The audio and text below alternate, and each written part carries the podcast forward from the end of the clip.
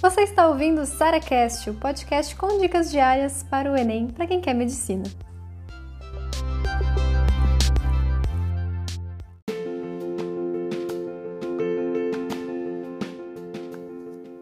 O que fazer quando dá vontade de jogar tudo pro ar? Joga tudo pro ar. Nessa reta final, nessa altura do campeonato, eu não tava. Gente, eu não aguentava mais olhar pra cara do simulado. Eu não conseguia mais. Sabe, aquela coisa de não é nem cansado? Cansada também, né? Cansada também. Mas de saco cheio. De, de, tipo, eu não aguento mais. Eu só quero me livrar disso logo. Eu quero que a prova chegue logo para acabar com isso. E aí, no outro, no outro momento, eu já penso: meu Deus, a prova tá chegando, socorro, que ela seja depois.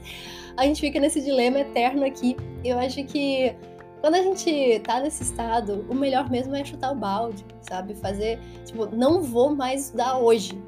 E aí pegar um negócio para fazer, um hobby. Ah, quem gosta de jogar no computador vai jogar no computador. Quem quer assistir uma série, maratona série. Vai, sei lá, fazer alguma coisa, alguma atividade física, sei lá o que você vai fazer. Mas se tiver vontade de chutar o balde, chuta mesmo. Chuta mesmo. Fala, não vou fazer. Pronto. Eu amo isso, gente. Porque depois, quando a gente vai catar o balde, é, a gente cata com muito mais amor aquele balde, sabe? A gente fala, pô, meu futuro tá aqui e tal. É, vamos lá, vamos nessa, não vou desistir. E se você simplesmente não chuta o balde, você continua insistindo naquele negócio que já não tá dando certo, você já não tá com gás para fazer aquilo, motivação nula, não vai dar certo, entendeu?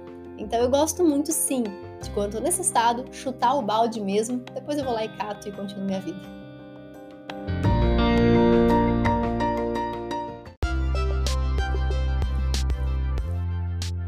Você ouviu mais um SaraCast, o podcast com dicas diárias para o Enem.